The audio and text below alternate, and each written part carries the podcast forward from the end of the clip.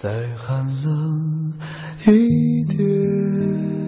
你说，想要时光慢一点，再慢一点，让我们可以慢慢的品尝青春的盛宴，感受单纯的美好。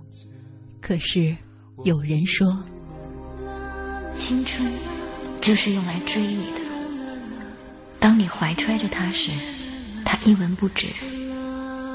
只有将它耗尽后，再回过头看，一切才有了意义。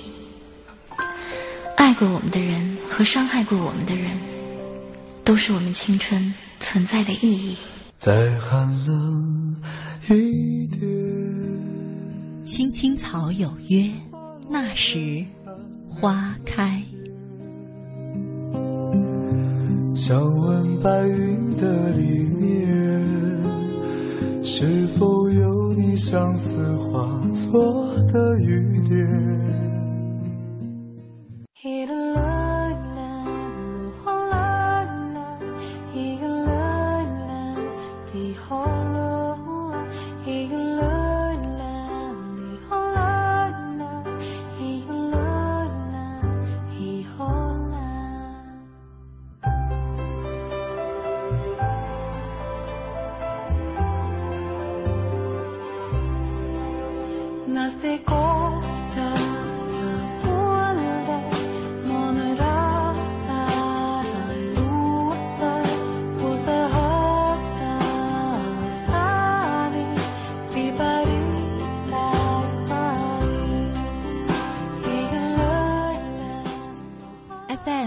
十七点八一零四点九 AM 一二一五，青青草有约，为你的心安一个家。收音机前的听众朋友们，草家的家人们，大家晚上好，欢迎准时走进由中央人民广播电台华夏之声为你带来的青青草有约。我是你的朋友乐西，在遥远的首都北京向你送去夜晚的问候。你在他乡还好吗？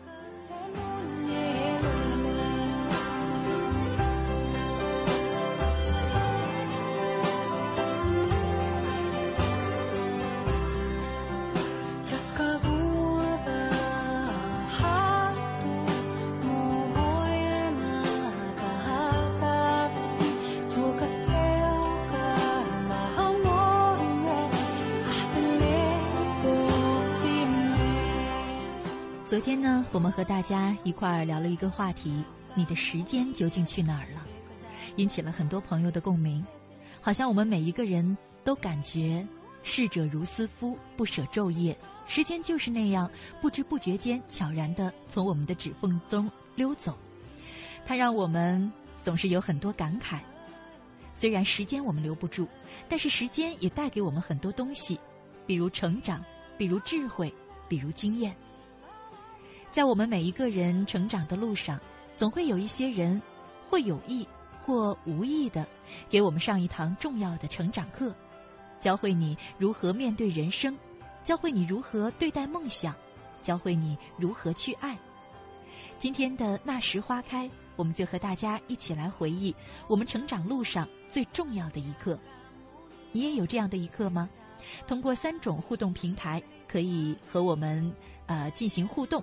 第一种呢，是在新浪微博上搜索“青青草有约”，选择加 V 字实名认证的账号，就是我们的节目，可以在这里呢留言给我。第二种呢，是在微信上查找公众号，查找公众号“乐西”，快乐的乐，珍惜的惜，关注我的账号，也可以留言给我。第三种呢，是在 QQ 上查找 QQ 号码二八幺零零零。六三八三二八幺零零零六三八三，加我为好友，也可以留言给我。呃，现在我们大部分的朋友是在 QQ 上和我们进行互动，但是呢，我更推荐大家把互动平台转移到微博和微信当中，因为在这两个平台上呢，除了可以留言给我，我也会在当中发起一些草家的活动，比如现在正在进行的青草分享会。再比如呢，我们每一天直播过的节目，也应很多朋友的要求，在第二天，啊，从新浪微博和腾讯的微信公众平台这两种平台呢，推送给大家，让每一个喜欢我们节目的朋友可以在线下再一次的重复收听我们的节目。成长路上的重要一刻，期待着你的参与。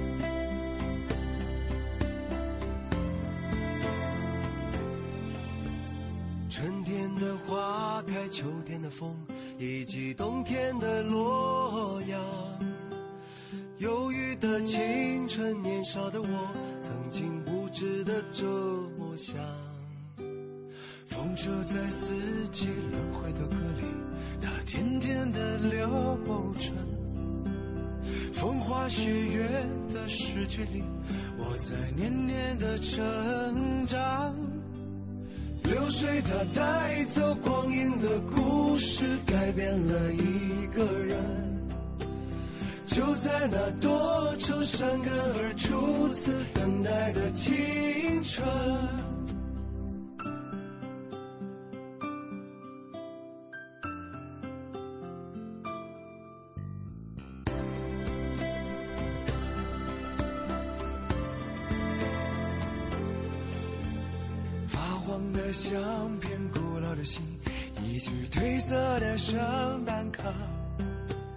年轻时为你写的歌，恐怕你早已忘了吧。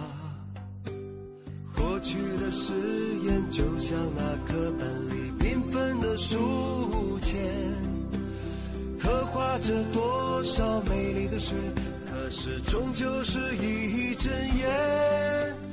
流水它带走光阴的故事，改变了三个人。就在那多愁善感而初次流泪的青春。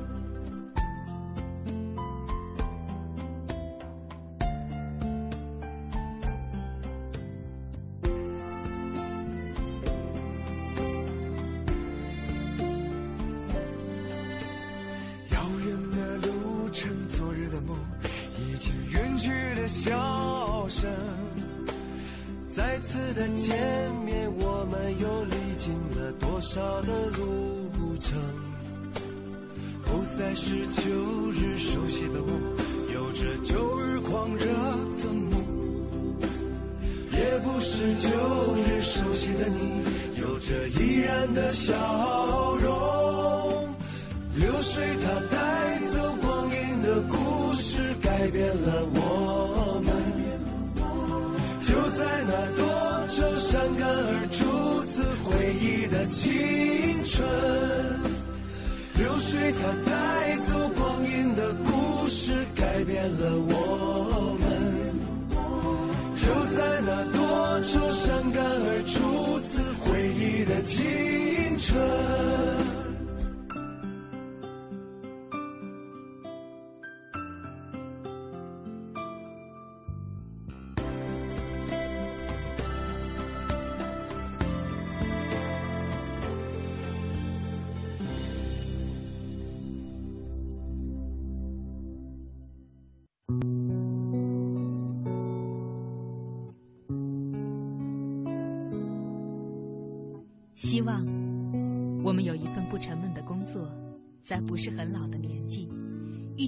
很难看的人，谈一场不慌不忙的恋爱，有一个不吵不闹的婚礼，生一个可爱的宝宝，平平安安的度过我们不算糟糕的一生。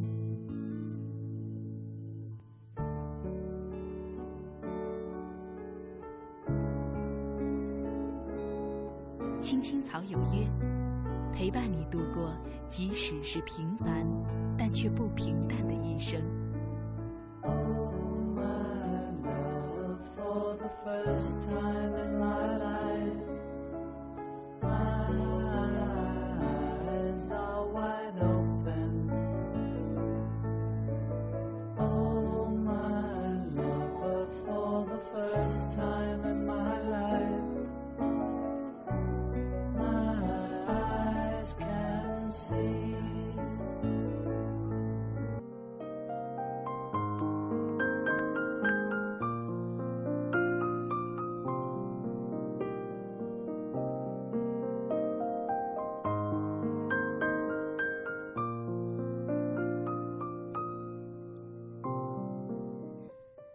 夏之声，青青草有约，我是乐西。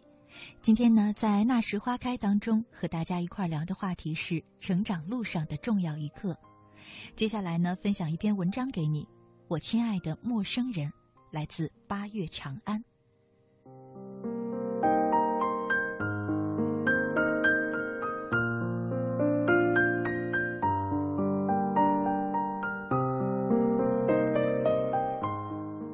我有一个表姐，到目前为止二十六岁的人生里，我只见过她三次。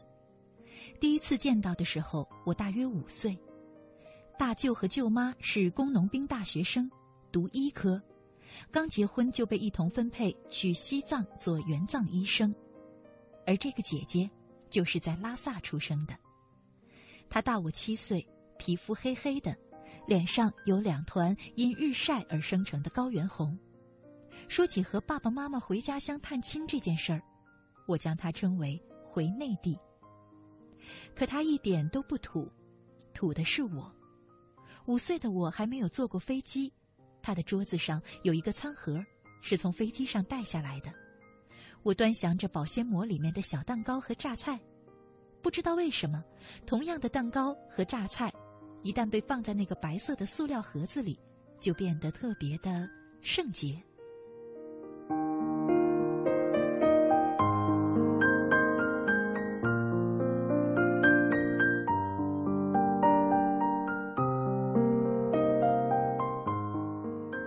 我盯了一会儿飞机餐，嘴馋了，又知道不应该偷吃，所以就转开视线，在打开的行李箱表面看到了一个漂亮的硬壳笔记本。我识字比较早，阅读随手翻到的那一页完全没有障碍。上面写着：“赵毅，我不像别的女生一样缠着你，是因为不想看到你不学好。我对你冷冰冰，只是因为我喜欢你。”这种情感对我的年纪来说实在太超标了。然而，越是令人费解的事情，就越会被我记住。我仔细揣摩每一句话，却不明白为什么喜欢一个人就要对他冷言冷语。还有，什么是喜欢呢？还好，我终究会长大，会懂的。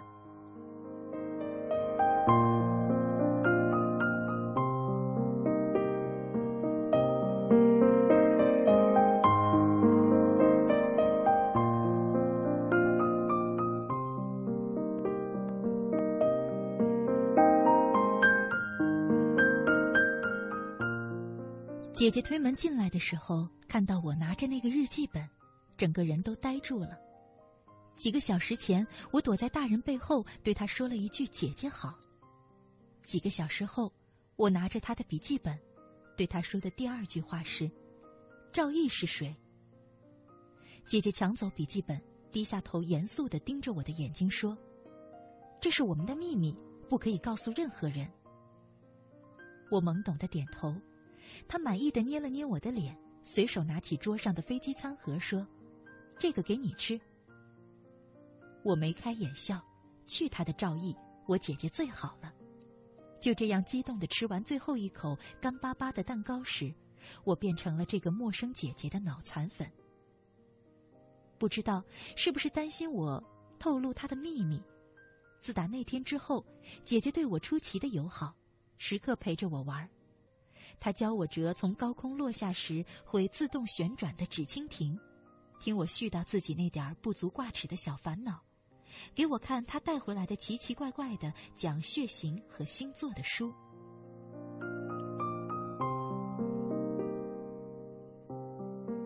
除了读书，他每天也陪我玩那一大堆大小不一却同样丑陋的娃娃。他给大棕熊起名叫蓉蓉，小白熊起名叫小雪。他主导的《过家家》是一部漫长的连续剧。我们今天让蓉蓉和小雪扮演自己的父辈母辈，令他们结仇；明天再让蓉蓉和小雪相识相爱；后天让蓉蓉和小雪得知彼此是世仇，让他们痛苦纠缠。我每天醒来都急吼吼的想要知道。今天，蓉蓉和小雪又怎么了？我问他，为什么蓉蓉和小雪要那么苦？明明他们是，不是啊？明天他们是不是就能在一起呢？姐姐却摸摸我的脑袋说：“这样才有意思呀。”我十二岁的姐姐觉得波折横生的人世，才算有意思。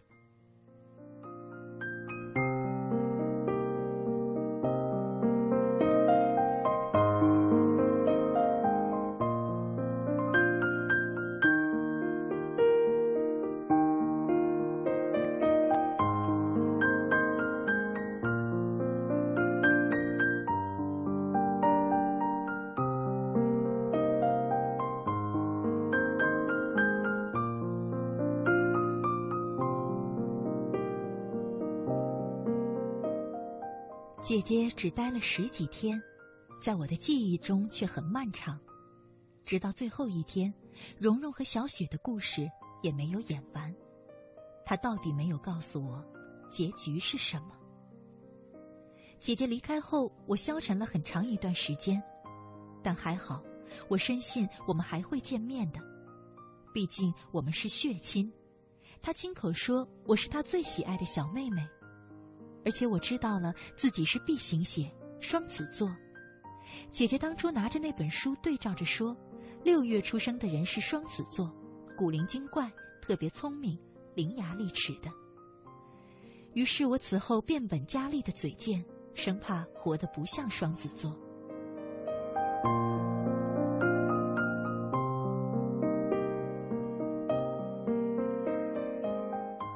上了小学以后。我是我们班级第一批知道星座的，第一批捧着脸忧伤的说：“谁让我是双子座？”却也最后一个知道，原来星座是按阳历生日划分的。可我报给姐姐的是六月，我的阳历是八月的。原来我竟然是狮子座，这让我往后可怎么办？我从当年的小破孩成长为引领风潮的大队委员。我有太多太多的消息要告诉姐姐，也有太多太多的话想问她。然而再次见到她的时候，我已经初二了。八年过去，她上了大专，再次回来探亲却是波折。舅舅舅妈先行回到家乡，我们都在等待姐姐放寒假后直接飞回来过年。一天晚上，舅妈在北京的家人打来电话。说姐姐的确已经到达北京，准备转机，可是飞来的还有另一个人。舅舅和舅妈当场脸色就变了。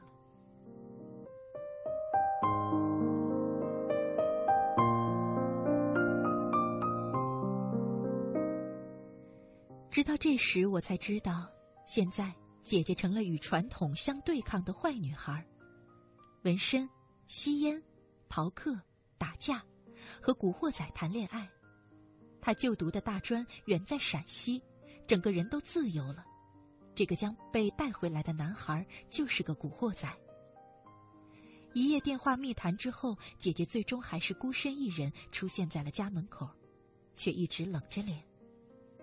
那张冰冷冷的脸打退了我所有亲近的念头。明明有那么多的话想要问，却都憋成了腼腆的笑。而舅妈恨铁不成钢的时候，居然拿我这个半大孩子来举例，说慧慧期末考了第一名，你看看你，你像什么样子？我听了十分的局促不安，只能用眼神告诉姐姐，我一样喜欢他，我没有他好，我永远是他的脑残粉。我想，姐姐没有看懂吧？她根本就没有看我。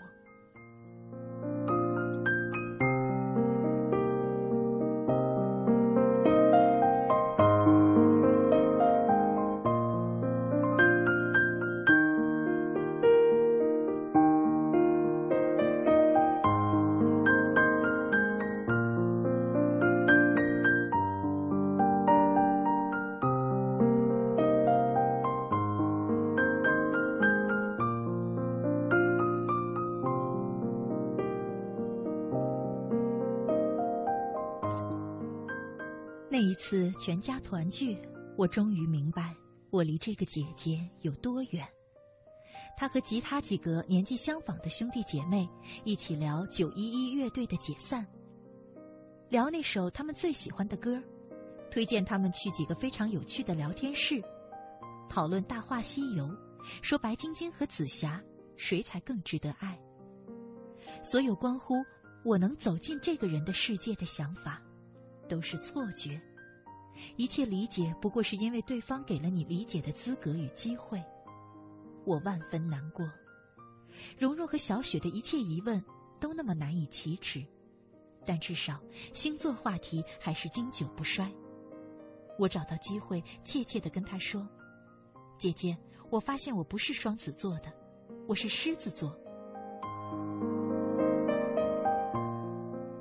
姐姐的眼神从“你在说什么”。渐渐转变成那又怎样？彻底冻住了我的一脸僵笑。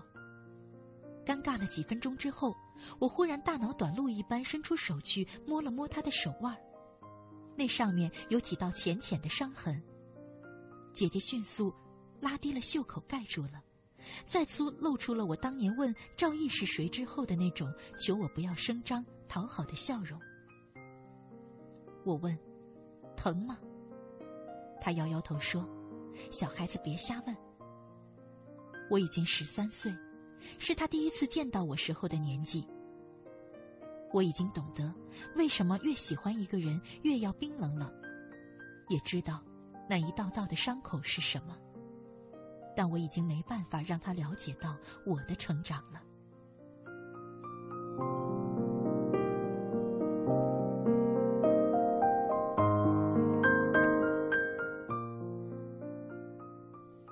姐姐毕业回到拉萨做公务员，听说和军人结了婚，又听说和军人离了婚，而我也有自己的人生要过，我也会对小孩子不耐烦，也迷上了上网，有了自己喜欢的歌手，有了喜欢的男生，有了许多许多的秘密。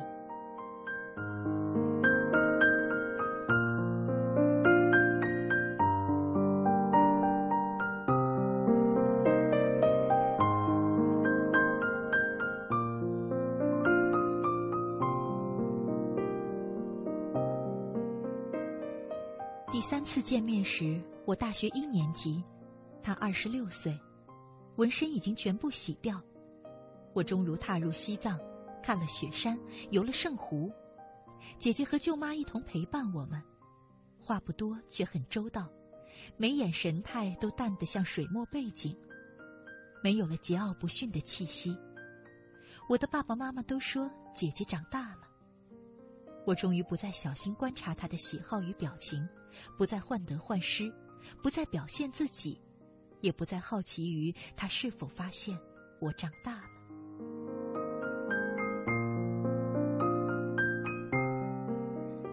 距离上次见面又过去了六年，现在我二十六岁，是我最后一次见到姐姐时她的年纪。听说她得了抑郁症，在家休养，这似乎没有什么奇怪的。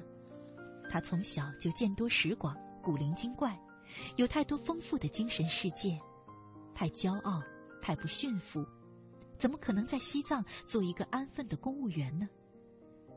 当我对满心不解的妈妈说出自己的看法时，妈妈很奇怪的问：“你跟你姐私下有联络吗？你怎么知道她在想什么呢？”我也不知道我想的对不对，也许都是我一厢情愿的。臆测而已。然而，我还始终记得，在西藏游玩时，其他人都下车去照相，只剩下我和他一同坐在车里，沉默中的气氛很尴尬。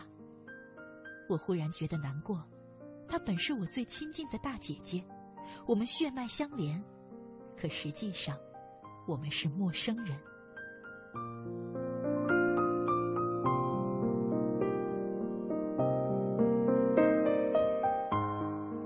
原来我们是一对见面时要亲切拥抱、问候彼此近况，实际上却对对方毫无了解，连笑都笑得不自然的陌生人。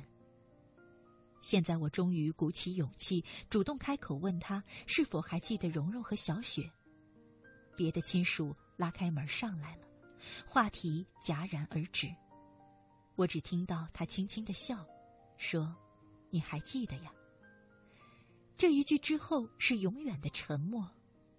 我们是姐妹，我们没话说。可又能如何呢？我从未与这位表姐共同成长，每次见面，她都从天上降临，带着一身谜团和变化，我跟不上，也无法靠近。她可能永远都不知道她对我有多重要吧。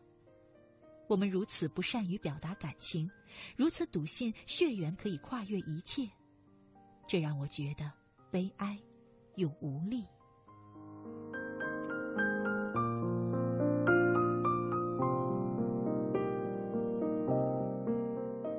如果我第四次见到他，我想我一定会鼓起勇气邀请他喝一场酒，没话说也没关系，只需要醉一场，告诉他，当年那个只会玩娃娃的小妹妹可以喝酒，可以聊天儿。真的长大了。是啊，真的长大了。我现在早已明白，不管是爱情、亲情还是友情，只要喜欢一个人，就永远不要冷冰冰。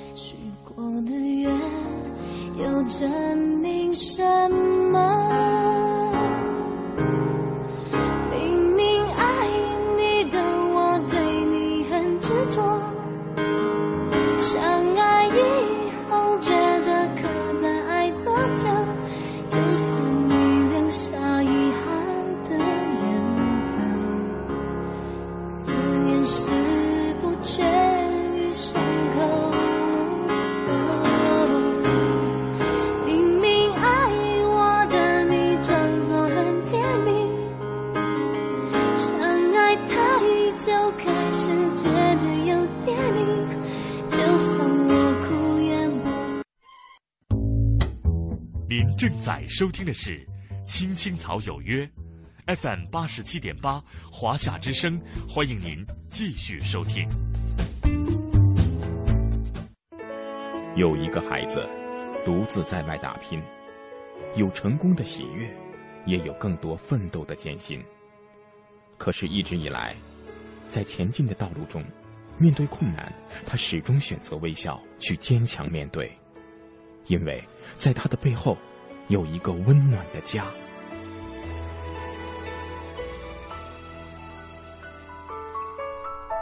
这个孩子是我，也是你。青青草有约，更是我们心底的那个家。每晚十点，在这里，让我们卸下一天的烦扰，洗去心中的尘埃。明天，我们一起轻松启程。有话不停在吵，老板不停的闹，总逃不开工作表，做完了又来了，怎样也甩不掉。回家感觉真好，别管世俗纷扰。把一整天的面罩、忙和累的大脑都往热水里泡，让每一颗细胞忘掉烦恼。我的家就是我的城堡，每一砖一瓦用爱创造，家里人的微笑是我的财宝。等回家才知道自己真的重要，双手能为家人而粗糙而，多么荣耀，那么骄傲。你为我把饭烧，我为你打扫，我回家的感觉实在真的太好。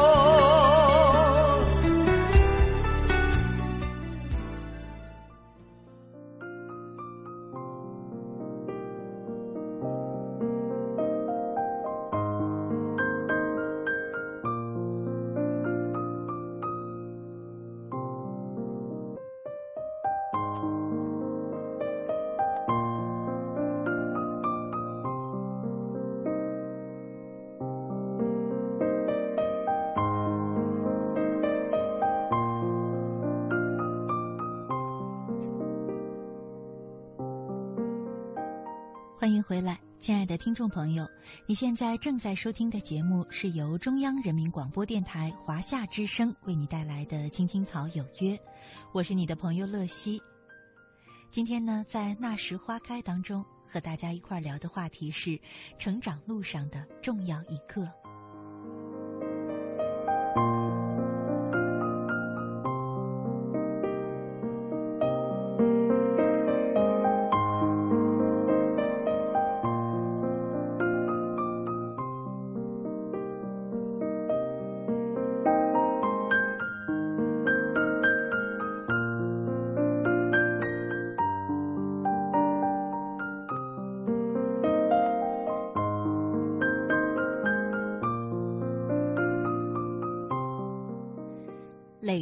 过去，他在微博上说：“乐西姐，还有几天就要离开自己工作快四年的公司了，想想都舍不得。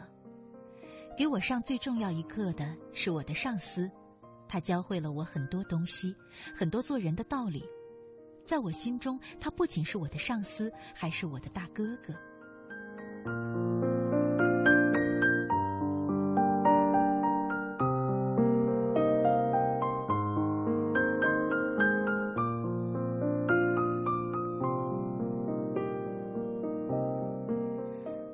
果果在微博上说：“在成长过程中，给我上最重要一课的是我的哥哥，是他教我怎样学习，面对困难，怎样与人和睦相处，怎样去关心和爱身边的每一个人。”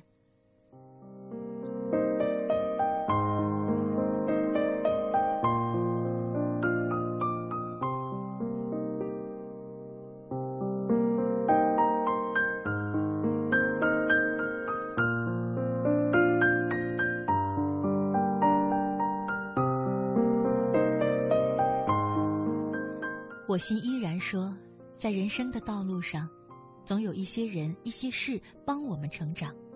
不管那些人本意是善的还是恶的，我们接受了。这也使我们懂得了如何去体会爱的真挚和爱的包容。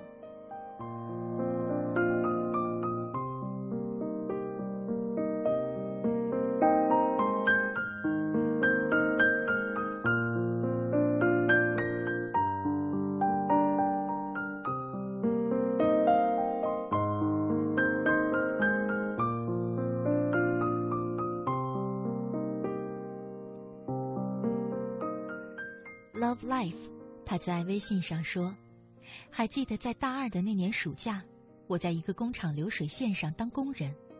那会儿有很多和我一样的大学生，部门的主管和拉长对我们没有办法，我们只是学生，一个个没有责任心的孩子，只是为了体验生活，而不是为了真的工作。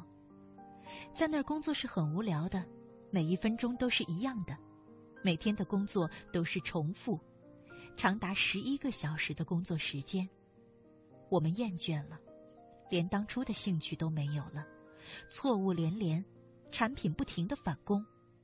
记得在一次的返工工作当中，一个领导跟我们聊天我至今还记得他的那句话：“别以为你们上了大学就怎样怎样了，你认识那个爱穿蓝衣服的小伙子吗？”他也是大学生，但是能力不够，组织能力也不够，就这样在流水线上干了几年，和其他的员工没有什么差别，唯一不同的是他拥有大学文凭。想想你们自己，你们过一两年就要进入社会，拿什么证明自己？下一个他会不会就是你的缩影？在那样的环境，那样的处境。那样的一段话，那样一段活生生的日子，深深的刺痛着我，硬生生的把我拉入残酷的社会。再次回到学校，我也开始思考，开始行动。现在的我已经工作两年了，找了一份对口的专业。对于那年的暑假那段话，这么些年，我一直记得。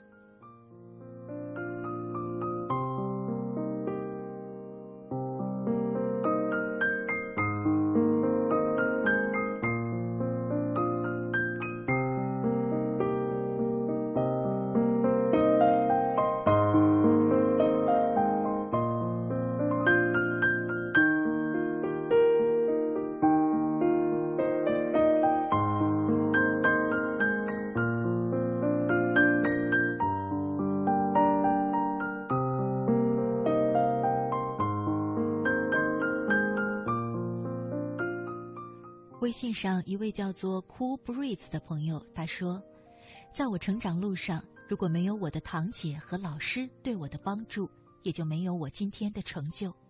感谢有你们对我的关心和呵护。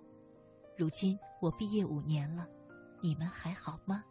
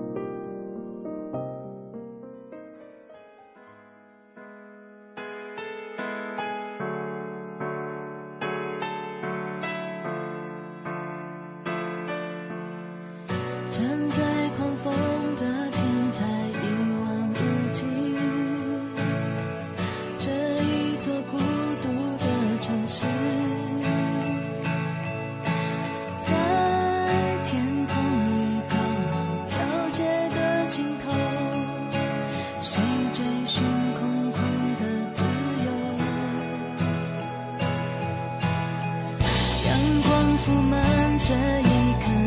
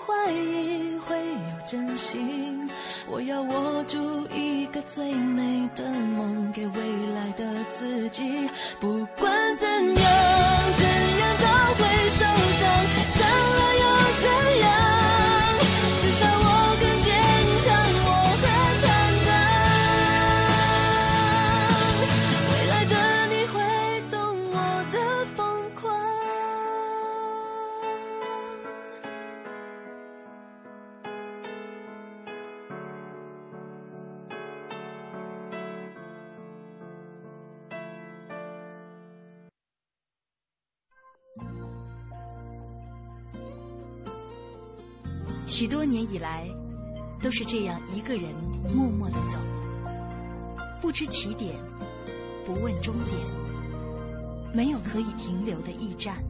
密密麻麻的高楼大厦找不到我的家，在人来人往的拥挤街道浪迹天涯。任淡淡的风穿过单薄的身体，岁月与年华都从脚下走过，只有身边扬起的尘土，为历尽的艰辛做最忠实的记录。给我一个小小的家，蜗牛的家，挡风遮雨的地方不必太大。给我青青草有约，在漂泊的岁月里，为你的心安一个家。一个属于自己温暖的蜗牛的家。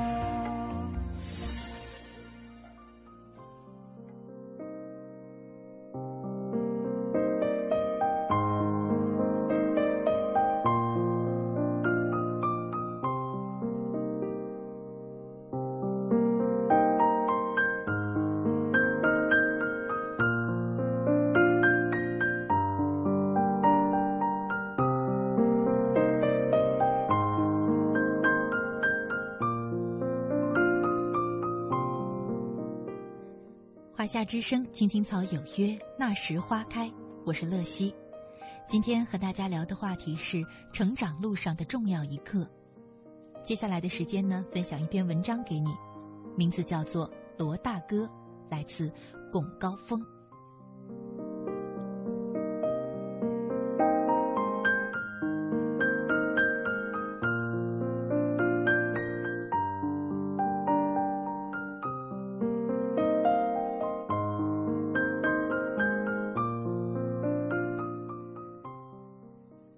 我的第一份工作，在上海培训半年之后，被外派到福州。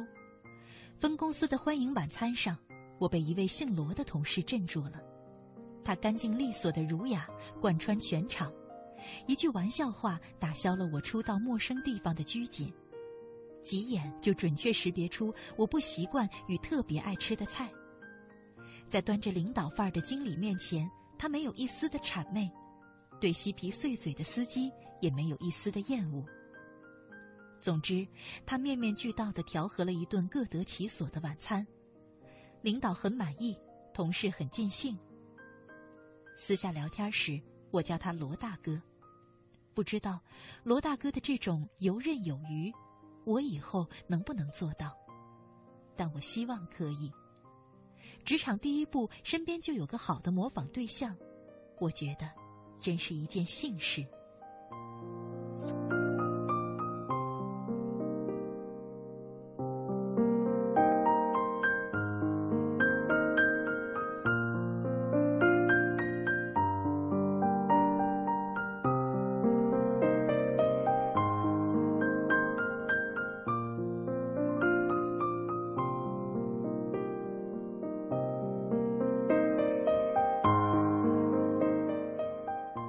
我学着让自己的发型、语气、肢体动作都像罗大哥那样舒服。碰到打折的衬衫，我会买一件和他一样的，还模仿他点菜时丰俭由人，并照顾所有人的口味。我把自己想象成一块海绵，想要尽快的吸收他一切的优点。可是因为帮他完成展厅超支了样品，被经理质疑；因为帮他尽快发货缩减了程序，总被公司警告。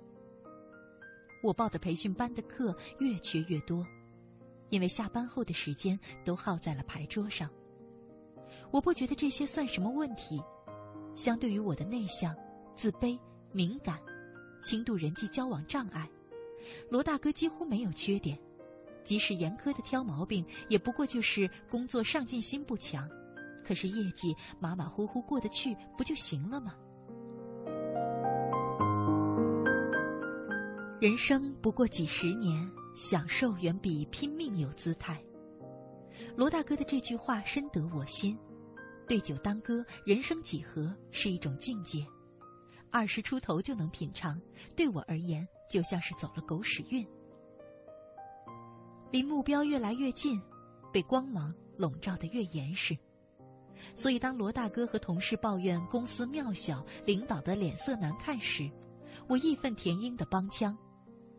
我和罗大哥的想法感觉很一致，觉得他做一个销售太过屈才，他应该有更大的天地。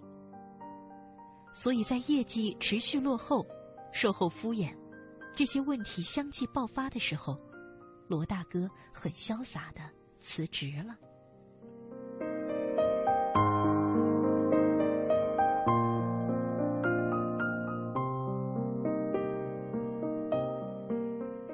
罗大哥收拾好东西走的那一天，我把写好的辞职报告给他看，告诉他我准备声援他。罗大哥像兄弟一样跟我喝了三杯酒，并向我展示他接下来的打算。开一家闽粤风格的酒店。正当我带着憧憬和兴奋准备辞职的时候，经理说：“你们不一样，年龄、背景、未来都不一样，你最好再考虑一下。”我这才如梦初醒。是啊，我们没有对比过。罗大哥土生土长，三十四岁，结婚六年，女儿四岁，有房子两套，一住一租。车一辆，代步。我离开家乡，二十三岁，单身，租房子一间，旧自行车一辆。我突然愣在那里，我从来没有认真想过，我出来打拼为了什么？我二十三岁的人生应该什么样？我的未来和三十四岁在哪里？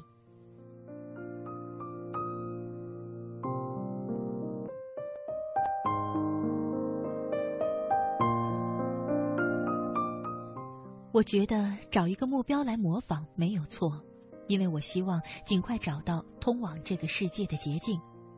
可时间似乎错了，在好多年后的前方，我难道希望看到一个没有棱角、圆滑世故的自己吗？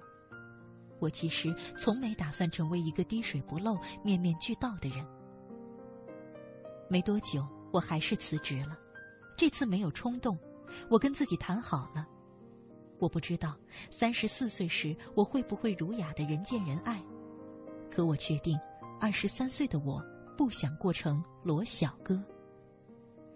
这些年，我不时的收到罗大哥的消息，开始是他的酒店势头迅猛，后来因为餐饮业不景气关张了，他又开了一个茶社，没多久也关了，然后做血燕燕窝的生意。最新的消息是他开了一个淘宝店，卖饰品，让我帮忙拍下六个，好积累好评，尽快上钻。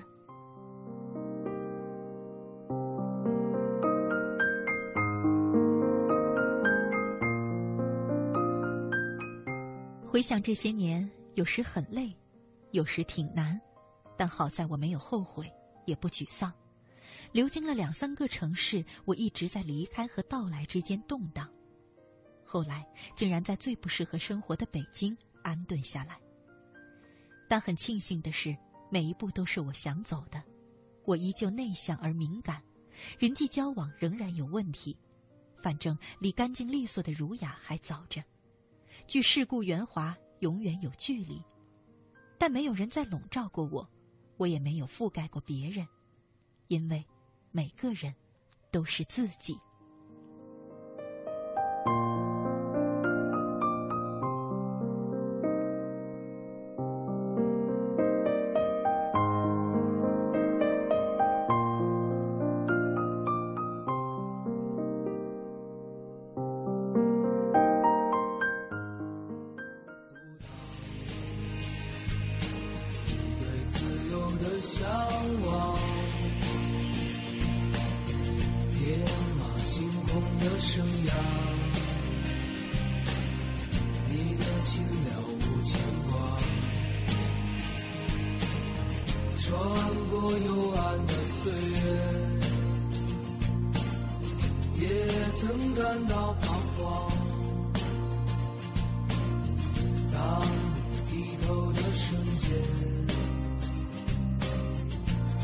踏着脚下的路心中那自由的世界如此的清澈高远盛开着永不凋零蓝莲花。